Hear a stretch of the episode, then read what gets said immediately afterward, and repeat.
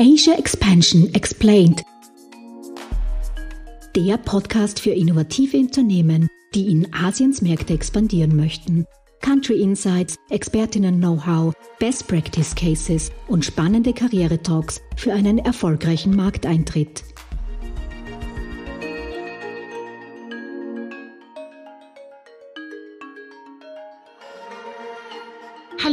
Herzlich willkommen zurück bei Asia Expansion Explained, der Podcast für österreichische Startups, die in asiatische Märkte internationalisieren möchten. Mein Name ist Lisa Stöger und ich bin Programmmanagerin des Global Incubator Network Austria.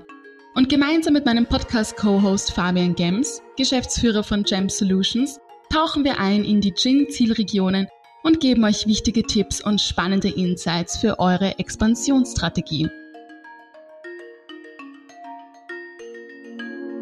Heute in der 44. Folge widmen wir uns einem sehr relevanten Thema, wenn man in den Fernmarkt expandieren möchte. Es geht um die Tax and Legal Aspects in Singapur und über diese sprechen wir mit unserem heutigen Gast Clemens Leitner. Clemens ist Anwalt in Singapur und er erklärt uns das Rechtssystem und wie der gewerbliche Rechtsschutz dort aussieht. Jan, mit Clemens haben wir wieder einen Top-Experten. Der gebürtige Kärntner studierte Rechtswissenschaften an den Universitäten in Graz und London und arbeitete nach Abschluss eines Gerichtsjahres mehrere Jahre in einer Wiener Rechtsanwaltskanzlei. Seit Ende 2016 lebt er in Singapur, wo er auch 2020 die Foreigner Practitioner Examination bestanden und somit dort auch als Foreign Qualified Lawyer zugelassen ist. Dies berechtigt ihn in den Bereichen Corporate, Corporate Finance und Securities Laws auch nach Singapur Recht zu beraten und als Senior Associate ist Clemens bei der international ausgerichteten Rechtsanwaltskanzlei Luther seit 2017 beschäftigt. Diese fungiert auch als Vertrauensanwaltskanzlei der Außenwirtschaft Austria vor Ort. Clemens berät dort vorwiegend europäische Unternehmen bei Investitionsvorhaben in der Asien-Pazifik-Region mit besonderem Fokus auf Singapur. Seine Beratungsschwerpunkte liegen dabei insbesondere auf M&A, Venture Capital Transactions und das allgemeine Gesellschafts- und Vertragsrecht. Wir freuen uns, dass du bei unserem Podcast heute dabei bist, lieber Clemens.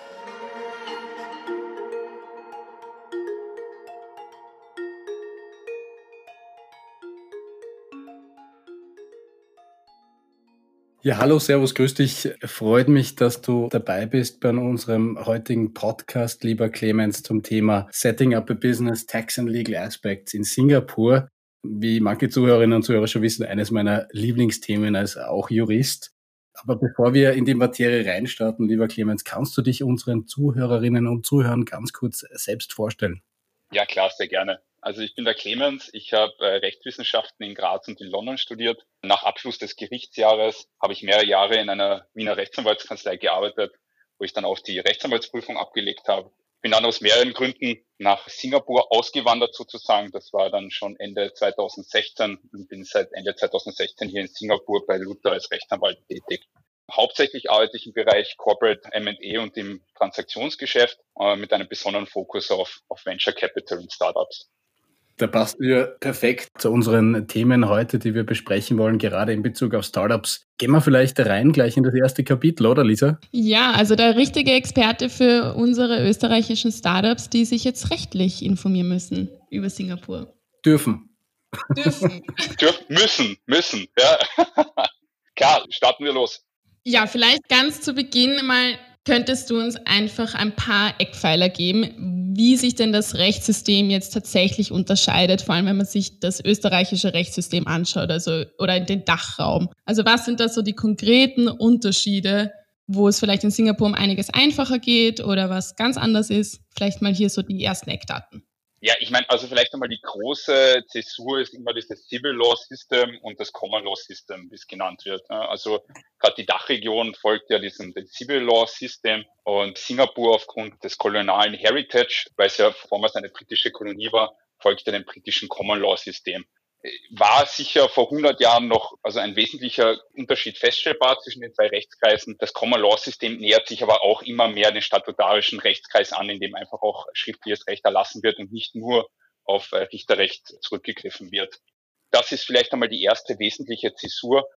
Als zweiten wesentlichen Unterschied würde ich jetzt vielleicht auch schon den fehlenden oder mangelnden Formalismus, sagen wir es mal so, im Gesellschaftsrecht sehen, insbesondere das, was vor allem Gründer in Österreich kennen, im Rahmen einer GmbH-Gründung, dass es hier diese Formalismen in dieser Form nicht gibt. Also man regelt hier vor allem, dass man alles einfach schriftlich erledigen kann, ohne Notariatsakt und ohne beglaubigte Unterschriften. Das erleichtert Gründungsvorgänge dann doch Mhm, super, perfekt. Ich glaube, das waren mal zwei ganz wichtige Punkte. Jetzt gehen wir vielleicht einmal wirklich so einen, denken wir uns einmal so einen Fall durch.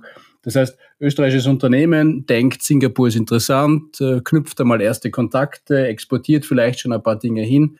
Wo sagst du dann, macht es Sinn, ab wann macht es Sinn, in Singapur dann auch ein Unternehmen zu gründen? Und was muss man so beachten, wenn man dann diese Firma auch gründet? Ja, ich glaube, also hier gibt es jetzt für Singapur an sich keine spezifischen Überlegungen, die man sich in anderen äh, Jurisdiktionen nicht stellen würde. Unternehmensgründen ist leichter. Also wenn man alle Unterlagen hat und alle Dokumente und alle Unterschriftsberechtigten zusammen hat, geht das innerhalb von wenigen Stunden. Ist man mit einer Private Limited im Handelsregister eingetragen hier. Natürlich hat man dann laufende Kosten, die man nicht unterschätzen darf. Und wann man dann den Schritt setzt, da gibt es natürlich auch steuerliche Überlegungen. Braucht man Substanz? Wen hat man vor Ort? Reicht einmal ein, ein nicht eigengetragenes Joint Venture oder muss man gleich in ein Eigenkapital Joint Venture gehen? Die Überlegungen sind an sich nichts Spezifisches für Singapur, gleich wie in jeder anderen Jurisdiktion. Okay. Von den Gründungskosten her, auch im Vergleich zu jetzt sage ich mal Österreich, kostet das mehr, kostet das weniger? Du hast gesagt, weniger Formalismus, bedeutet das auch weniger Kosten? Oder sagst du, ich bin ja immer einer, der dagegen spricht, wenn wer sagt, ich möchte bitte die günstigste Anwaltei bekommen, die mir eine Firma gründet, weil das ist oft nicht. Das ist eine gute Einstellung, ja. Na, weil das ist, das, das kommt, das wird äh, gerade im Startup-Kreisen sehr oft äh, kommuniziert. Ne? Wer ist denn der günstige Anwalt, der mal schneller eine Firma gründen kann? Wo man dann sehr viele Sachen übersieht. Was kannst du da mitgeben? Also wo muss man da vielleicht ein bisschen aufpassen auch, was Kosten angeht und auch was die Qualität der Beratung angeht und wo es da ein paar Fallstricke gibt? Also erstmal eine sehr löbliche Einstellung, wie schon gesagt. Also es gibt wirklich vom bis, ja. Also, also muss ich ja vorstellen, noch einmal, dass man vielleicht nochmal diesen österreichischen Gedankengang rausgeht. Man kann alles online beziehungsweise einfach schriftlich erledigen. Ja, und dann gibt's halt hier vor Ort einen Company Secretary, den man engagieren muss, der ist so quasi der Verwalter der Gesellschaft. Und dann gibt es Gründungskosten vom bis. Also die günstigsten inkorporieren hier eine Private Limited, also die vergleichbar ist zu einer GmbH, für 300 Sing-Dollar. Das sind äh, 200 Euro. Ich glaube, im Durchschnitt wird man circa bei 1000 Euro an Gründungskosten liegen. Was man dann nicht unterschätzen darf, sind natürlich diese ganzen laufenden Kosten. Also man braucht einen lokal ansässigen Geschäftsführer, da werden mhm. halt auch Dienstleistungen angeboten, dass das dann sogenannte Nominee Directors übernehmen. Aber da ist man sicher auch im Bereich von 1500 bis 2000 Euro im Jahr, würde ich sagen, mhm. was man hier so halt im Markt sieht. Dann braucht man den Company Secretary, also diesen angesprochenen Verwalter, der dann halt auch die ganzen Beschlüsse vorbereitet und aufbereitet, dann halt das AGM, also das Annual General Meeting plant. Das kommt noch einmal so um diese Größenordnung hinzu, sagen wir mal so zwischen 1000 1500 Euro. Dann hat man natürlich Buchführungspflichten etc. Also das darf man nicht unterschätzen. Ne? Selbst wenn ich jetzt hier mit einem Gründungskapital von theoretisch einem Dollar gründen kann ja, und den mir den billigsten Corporate Service Provider raussuche, darf man die, die laufenden Kosten dann nicht unterschätzen. Ganz ein wichtiger Punkt. Jetzt kenne ich das aus Österreich natürlich. Gibt es auch die kleine GmbH und dann die, die größere. Ist das jetzt wertvoll von deiner Warte aus, wenn man sagt, okay, ich gründe es mit dem geringsten Kapital, was möglich ist, also Stammkapital, ist es gut angesehen im Sinne von, okay, ich möchte jetzt mit einem größeren Corporate in Singapur zusammenarbeiten? Schauen die auf sowas? Ja, sicher. Also ich glaube, diese Diskussionen hat sich, glaube ich, damals, wie sich diese OGH-Judikatur ja hin von dieser Gründungs- auf die Sitztheorie beziehungsweise umgekehrt geändert hat, dass man ja auch die englischen Limiteds dann auf dem österreichischen Markt gekommen sind. Ja, theoretisch kann ich mit einem Dollar gründen, aber um dann quasi ein Markt dann auch irgendwie akzeptiert oder wahrgenommen zu werden, ist doch ein deutlich höheres Gründungskapital faktisch oder praktisch zu empfehlen. Vielleicht auch noch ein zweiter Punkt hier, also jetzt nebst dem, wenn ein Geschäftspartner sieht, okay, warum hast du nur so wenig eingezahlt, ist auch, falls ich Arbeitsvisa brauche, also wie Employment Passes, und ich glaube, dazu kommen wir noch später in dem Call, brauche ich auch ein deutlich höheres Mindeststandkapital, weil sonst die Behörden hier einfach diese Visa nicht ausstellen. Und wir reden hier von unserer Erfahrung, dass es dann zwischen 50 und 100.000 Singapur-Dollar liegt. Damit man auch das Working Visa bekommt. Mhm. Genau, es ist dann Ballpark zwischen 35.000 äh, und 60.000 Euro, mhm. diese Größenordnung. Wie gesagt, das darf man in der Praxis nicht unterschätzen. Es klingt immer alles gut am Papier mit einem Dollar etc. Mhm. Wenn man hier wirklich tätig werden will, dann braucht man doch mehr. Ich habe jetzt auch mal gedacht, hier mal ganz kurz die ganzen vielen Einblicke zusammenzufassen. Also Gründung geht schnell und ist jetzt nicht mit so großen Kosten verbunden, aber die laufenden Kosten sind dann doch da. Und es braucht ja dann auch die jeweiligen rechtlichen Partner vor Ort. Was würdest du dann empfehlen, das dann anzugehen? Also wann brauche ich dann einen Geschäftspartner zum Beispiel schon vor Ort oder macht es dann eben erst Sinn, dass ich sogar schon in den ersten Kooperationen bin und mir dann erst die Gründung anschaue? Also was würdest du da empfehlen vom Zeitrahmen? Also es kommt, glaube ich, ganz drauf an auf den Mandanten und, und was er halt tun will. Ja. Ich habe jetzt zum Beispiel zwei Österreicher gehabt, die haben einfach ihre erste Seed-Finanzierung über eine Singapore Holding gedreht. Mhm. Dann war klar, wir müssen halt die Singapore Holding inkorporieren und dann ist der Invest in drei Investoren rein über, über Preference Shares. Dann war klar, dass wir halt das Holding-Setup in Singapur aufsetzen müssen. Und der hat es dann auch mit einem lokalen Partner hier gemacht. Also die waren dann Joint Shareholder. Die beiden haben sich halt mit Ordinary Shares beteiligt. Investoren sind die so üblich halt über Preference Shares rein. Das war quasi als erste Seed-Finanzierung. Partner vor Ort, ja, ich meine, Singapur ist erste Welt, ja, aber am Ende des Tages befinden wir uns doch immer in Asien, ja, ist weit weg von daheim. Mit Covid jetzt noch weiter. Fehlt es natürlich immer, dass man wen vor Ort hat, dem man vertrauen kann. Ob ich jetzt einen lokalen GV-Partner oder äh, einfach einen lokalen Mitgesellschafter, das empfiehlt sich natürlich immer. Und vielleicht kommt das ja auch noch in eurer Podcast-Reihe vor, aber was vor allem auch essentiell ist, dass viele Förderungen hier von der singapurischen Regierung auf ein lokales äh, Share Ownership abstellen. Mhm. Also bei vielen Förderungen, gerade im Seed-Bereich, brauche ich 30 Prozent bis 50 Prozent lokales Share Ownership. Das heißt entweder mit einem singapurischen Partner oder mit einem PR, also einem Permanent Resident. Ich glaube, das ist auch ein ganz wichtiger Punkt, nicht, was man leicht übersehen könnte, wenn man jetzt schnell gründen will, weil man denkt, das ist das Beste, nicht? Dass man da das Ganze holistisch betrachtet und sagt, schaut, auf der einen Seite geht es auch um Visa-Geschichten, auf der anderen Seite geht es natürlich auch um Förderungen, die abgegriffen werden können, die auf jeden Fall nice to have sind, gerade im Seed-Bereich. Ja, ich glaube auch. Ja. Also hier gerade dieses ganze Inkubatoren-Netzwerk und Accelerator-Programm, ich meine, das ist schon wirklich beeindruckend, was hier auf die Beine gestellt worden ist, ja, auch gerade im Fintech-Bereich. Mhm. Ja, das haben wir auch schon angesprochen. Vor allem auch einfach, dass auch sehr viele staatliche Förderungen auch für internationale Startups auch, ähm, verfügbar sind, was ja auch nicht zwingend immer der Fall ist. Genau, sorry, also das war jetzt nicht ein absolutes Statement, das sagt, man braucht ja immer wen Lokalen dabei. Das geht auch richtig für internationale Firmen, ist dann auch an lokale Manpower oder lokales IP dann mhm. geknüpft manchmal. Und so am Ende des Tages sind das auch die Gründe, warum ich dann die Fühler quasi nach Singapur ausstrecke. Ja vielleicht was da reinpasst, was ich mir notiert habe, es gibt ja hier die Singapore Venture Capital Association. Mhm. Die hat äh, vor zwei Jahren Musterverträge für Seed und PrepShare E-Runden ausgegeben. Das mhm. ist ähnlich wie die nordamerikanische Venture Capital Association. Also da gibt es halt ein Muster-NDE, ein, ein Muster-Termsheet, ein Muster-Subscription Agreement, ein Muster-Shareholders Agreement etc. Mhm. Also gerade hier in diesem ganzen Bereich, also die vor allem, glaube ich, für unsere Zuhörer ja interessant ist, tut sich schon einiges in Singapur. Wertvoller Tipp, das werden wir gleich in die Podcast-Beschreibung reinpacken, damit sich das die Startups auch direkt anschauen können. Wenn wir noch ganz kurz bei der Unternehmensgründung bleiben.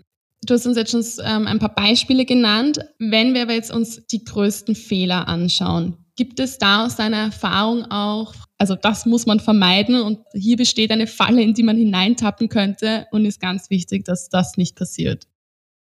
Ja, also ich glaube, es gibt jetzt keine Singapur-spezifische Falle, ja, wo ich sage, okay, oh, wenn du in Singapur bist, dann musst du genau auf dieses Thema aufpassen ja, oder beachten. Ich glaube, das sind einfach die generellen Fallstricke, die man reinwandern kann. Also erstens einmal ist, ich weiß, es mag für viele teuer erscheinen, zum Anwalt zu gehen, oder, aber ich glaube, dass sich wirklich eine professionelle Beratung wirklich von Anfang an auszahlt. Es gibt auch äh, mit vielen Kanzleien, unter anderem auch wir bieten, äh, haben flexible Fee-Arrangements für Startups, nur was ich halt schon mehrmals in meiner Beratungspraxis erlebt habe, dass sich viele haben es ohne Dokumentation gegründet. Ja, da gibt es halt irgendwie einen Standardgesellschaftsvertrag, aber kein Shareholders Agreement, keine, dann keine wirkliche IP Protection Clauses etc. etc. Und das mag zwar am Anfang vielleicht noch funktionieren, solange man sich die Gründer auch noch verstehen, aber es wird immer schwieriger, wenn dann die Investoren reinkommen, dann gibt es natürlich Red Flags in den Due Diligence, die sagen so, schaut in euren Standardarbeitsverträgen, habt ihr nicht einmal IP-Übertragungsklauseln. Das heißt eigentlich die IP, die euer Arbeitnehmer für euch geschrieben hat, könnte eigentlich dem Arbeitnehmer gehören und nicht der Gesellschaft. Dann habt ihr nicht wirkliche Vertraulichkeitsvereinbarungen festgehalten mit euren Arbeitnehmern dann was passiert, wenn das Verhältnis zwischen den Gründern schlecht wird, etc. Also da sollte man sich wirklich von Anfang an auch die Zeit nehmen, Und ich weiß ja, viele Gründer hätten, würden gerne die Kosten woanders investieren oder das Geld woanders investieren, aber ich glaube, dass sich das wirklich auszahlt, hier gleich von Anfang an mit Profis zu arbeiten. Bitte arbeitet mit Profis zusammen. Ich habe das in meiner Zeit bei der Außenwirtschaft so oft erlebt, dass gerade man denkt sich, oh mein Gott, das kostet jetzt so viel. Nein, das erspart euch sehr, sehr viel Geld und Zeit in der Long Term. Ja. Also denkt nicht nur an diese ersten Zahlungen, die ihr tätigen müsst. Ihr seid dafür dann auch geschützt für die Zeit danach. Und wenn was passiert, dann seid ihr da auch abgesichert. Also das muss man einfach mal in Relation zu diesen Kosten auch stellen, nicht? Genau, also ich glaube, das ist ganz wichtig und äh, wie ich dir erwähnt habe, es gibt diese Musterdokumentation und da kann man auch wegarbeiten. Dann das zweite ist vielleicht nicht so ein rechtliches Thema, aber ich habe ja auch schon gesagt, wir sind zwar in der ersten Welt, ja, aber wir sind noch immer in Asien, ja, und es ist halt auch eine andere Kultur. Ja, man darf halt nicht irgendwelchen kulturellen Fehleinschätzungen unterliegen. Gerade hier ist noch vieles, was so im, im Meta-Bereich, nennen wir es immer, abläuft. Ja. Also es ist jetzt nicht nur transaktionsbezogene Verhältnisse wichtig, sondern auch, dass man sich auch, auch mit den Menschen selbst quasi außerhalb der Verträge versteht. Dass hier halt noch viele, vor allem einen großen chinesischen Einfluss vor allem, ich glaube, das wirst du noch kennen aus deiner Zeit in China, mhm. dass man sich halt auch, wie soll man sagen, mal aus einer außerhalb der Verträge kennen muss und dass es halt viel auch auf Vertrauen und langjährigen Beziehungen ankommt.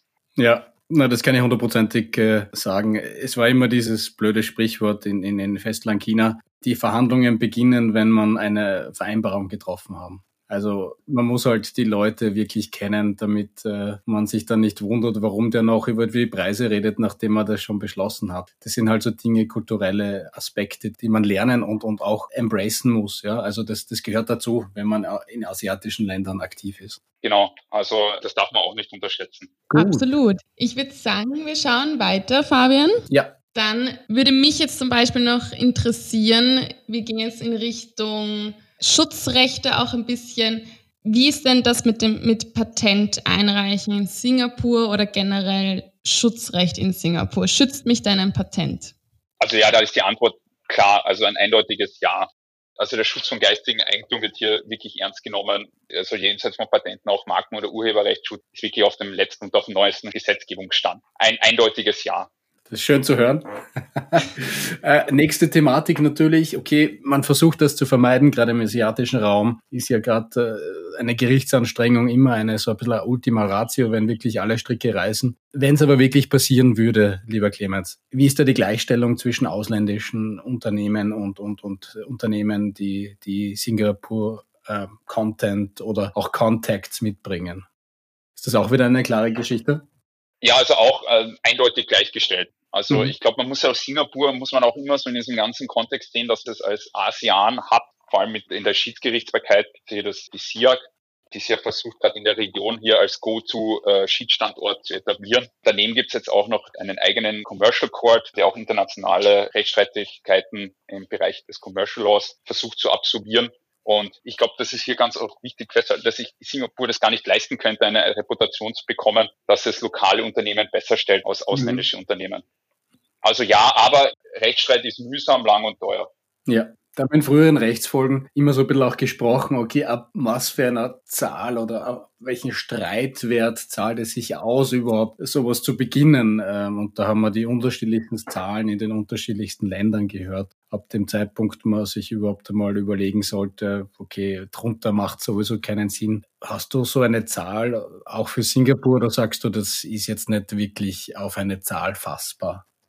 Ja immer schwierig, auf, eine Zahl runterzubrechen. Aber wir sagen, ungefähr sollte der Streitwert bei ordentlichen Gerichten, sage ich einmal, zwischen 50 und 70.000 Euro. Und ich glaube, bei Schiedverfahren unter 100.000 Euro wird sich das nicht auszahlen. Man muss halt natürlich dann auch immer vorstellen, dass man auch die ganzen Kosten ja auch einmal vorab äh, fronten muss, auf gut Deutsch.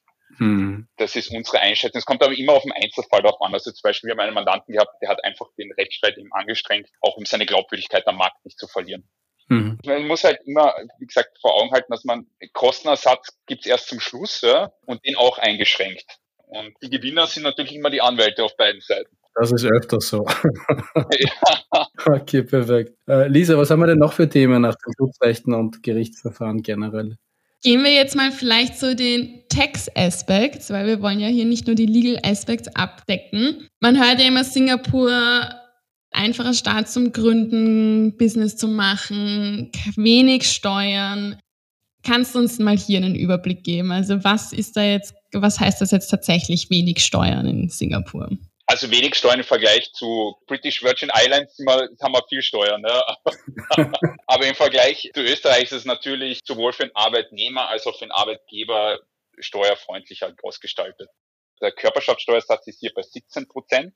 Es gibt aber auch viele Tax Holidays, dass man, äh, kommt immer auf das jährliche Budget an, aber es kann oft so ausgestaltet sein, dass man für die ersten 200.000 10 Dollar Gewinn gar keine Steuern zahlt. Auf der Arbeitnehmerseite gibt es einen progressiven Steuersatz von 0 bis 22 Prozent, aber in diesen 22 prozentigen Spitzensteuersatz fällt man erst ab äh, mit einem Gehalt über 200.000 Euro rein. Also sprich, die Stufe, mhm. die dann über 200.000 Euro liegt, wird mit 22 Prozent besteuert also äh, Steuererklärungen, äh, vor allem für Arbeitnehmer, ist sehr einfach und wirklich straightforward abzugeben. Ja, da gibt es eine Excel-Liste, die hat, das nicht, zwei Seiten, wenn man sie ausdruckt und dann muss man halt die Kästchen äh, ankreuzen, äh, nicht zu vergleichen wie oft in Österreich der Dschungel, mhm. wenn man mhm. sich da ins Finanzamt online einwählt. Mhm. Bin ich oft dran gescheitert. Ja. Aber ja, also abschließend ja, natürlich ja, steuerfreundlicher. Was man aber, glaube ich, nicht nur unterschätzen darf, es ist jetzt nicht so, dass man sagt, man ist jetzt in Singapur, da bin ich eh offshore, das ist jetzt die Steueroase. Das ist viel, viel strenger geworden in den letzten Jahren.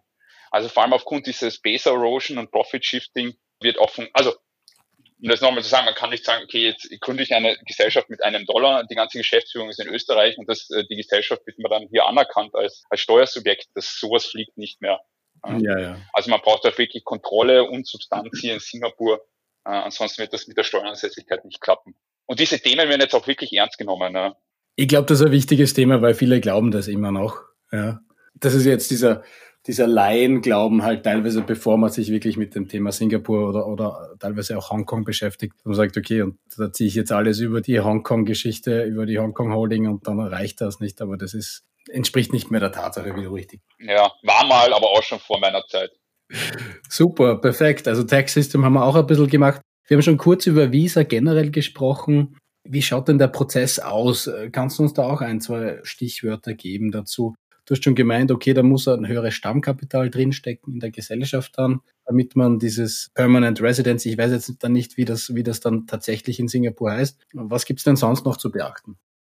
Ja, also ich meine, da gibt es halt verschiedene Pässe, die man ansuchen kann. Also den Employment Pass, dann äh, S-Pass und Work Pass, das sind einmal die großen, die drei großen Varianten. Work Pass und S-Pass ist eher für manuelle Arbeit, also gerade so bei Gründern wird wahrscheinlich der EP, also der Employment Pass, einschlagend sein. Es wird schwerer. Es gibt dann doch in den, in den letzten Jahren, ein, wie soll man sagen, eine eindeutige Policy hier auch den singapurischen Arbeitskräften Vorzug zu geben am Arbeitsmarkt. Mhm. Also das, das wird halt auch hier von der Regierung so propagiert. Sprich, wenn man eine Stelle an einen Ausländer geben will, muss diese grundsätzlich vorher inseriert werden in einem Jobportal für 14 Tage und darf erst dann an keinen Inländer gegeben wird, wenn sich erstens keiner beworben hat und dann muss man noch begründen, warum man einen Ausländer braucht und keinen Inländer. Mhm. Ansonsten, der Prozess dauert zwischen drei und vier Wochen. Wenn man in Appeal gehen muss, also falls der Employment Pass in erster Instanz abgelehnt wird, kann das noch länger dauern. Aber mhm. ich sage mal grundsätzlich drei bis vier Wochen. Das Einstiegsgehalt wird auch immer deutlich raufgeschraubt für diesen Employment Pass. Also das äh, früher war es noch bei 5.000 bis 6.000, jetzt sagen wir, dass man in manchen Berufen gar keine Chance mehr hat, wenn man sich unter 7.000 Dollar bewirbt. Okay. Als monatliches Gehalt. Also hier ist eine deutliche Verschärfung äh, festzustellen für die Förderung von lokalen Arbeitskräften. Okay, super. Vielleicht noch zwei Punkte. Es gibt noch zwei spezielle Aufenthaltstitel. Das ist der Entre-Pass und den Tech-Pass. Sehen wir jetzt beide in der Praxis nicht so. Aber das müsste man sich dann im Detail anschauen mit dem jeweiligen Gründer, ob der für, ob diese beiden Pässe dann für den jeweiligen Gründer einschlägig werden oder nicht. Sehr interessant, wichtige Tipps hier. Ja. So, Clemens, jetzt zum Abschluss wollen wir noch ein paar Erfahrungsberichte von dir hören. Was war denn das Spannendste, was du jetzt in Singapur gelernt, erlebt hast, auch natürlich im Hinblick auf das Rechtssystem und was vielleicht auch man sich in Europa oder in anderen asiatischen Ländern aus Singapur abschauen kann? Ja, also viele spannende Erfahrungen natürlich jetzt in den Jahren, aber es ist natürlich schon beeindruckend, wie Singapur sich entwickelt hat und sich ständig halt weiterentwickelt. Es ist einfach eine dynamische und, und wachsende Region, also jetzt nicht nur Singapur, aber die ganze, ganz Südostasien. Ich kriege diese Frage so oft gestellt, so was kann irgendwie so Österreich mitnehmen? Also es ist einfach anders. Ja. Es ist oft schwierig, irgendwie direkte Vergleiche zu ziehen das Leben und die Arbeit ist einfach anders. Ich habe halt den Vorteil, dass ich sowohl in Österreich als auch in Singapur über mehrere Jahre rechtsberatend tätig war und bin. Ja. Beides hat was für sich, beides hat was gegen sich. Ja. Es, ist, es ist immer ganz schwierig zu sagen, was ist jetzt besser und was ist schlechter. Best Practice, vor allem gerade so im Gründer-Startup-Bereich, man muss ja das Rad nicht neu erfinden. Es gibt so viele Möglichkeiten, glaube ich, in Österreich, also mit euch oder hier vor Ort, einmal Inkubatoren oder Accelerator-Programme im Anspruch zu nehmen und durchzuführen. Es ist Musterdokumentation vorhanden, wie besprochen, dann ist, glaube ich, die erste Beratungszeit auch mit einem, kann mit einem Anwalt auch kurz äh, gehalten werden. Wichtig ist, geht gleich zum Profi und, äh, und lasst euch ordentlich beraten. Und dann ist das sicher die nächste Erfolgsgeschichte. Ich würde sagen, dass das fast schon unsere nächste und letzte Frage beantwortet. Fabian, möchtest du sie trotzdem stellen? Ja, natürlich, klar. Unsere Zuhörerinnen und Zuhörer werden es wissen. Wir fragen immer ganz zum Schluss, was ist dein persönlicher Insider oder Erfolgstipp fürs erfolgreiche Geschäfte machen im jeweiligen Land und bei dir natürlich äh, gerade in Singapur? Ja, auf jeden Fall tolerant und flexibel sein. Ich glaube, das ist ganz wichtig. Offenen mhm. Augen und Ohren durch die Welt laufen. Auch wenn das jetzt ein bisschen so ausgeleiert klingt, ja. Aber ich finde so, das sind so die Erfolgstipps. Okay, super. Dem kann man nichts hinzufügen. Ist ein schöner persönlicher Erfolgstipp von dir, Clemens. Es freut uns, dass du dir heute Zeit genommen hast, um unseren Gründerinnen und Gründer in Österreich über Singapur und das Rechtssystem in Singapur aufzuklären und wünschen dir noch einen schönen Nachmittag nach Singapur. Danke dir. Danke, sehr gerne.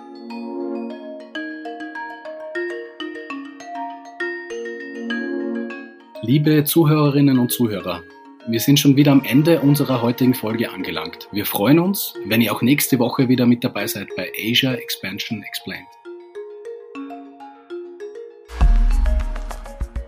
Das war Asia Expansion Explained, Ihr Podcast für eure Internationalisierung nach Asien. Ihr habt Fragen, Anregungen, Wünsche? Dann schreibt uns unter podcast.gin-austria.com.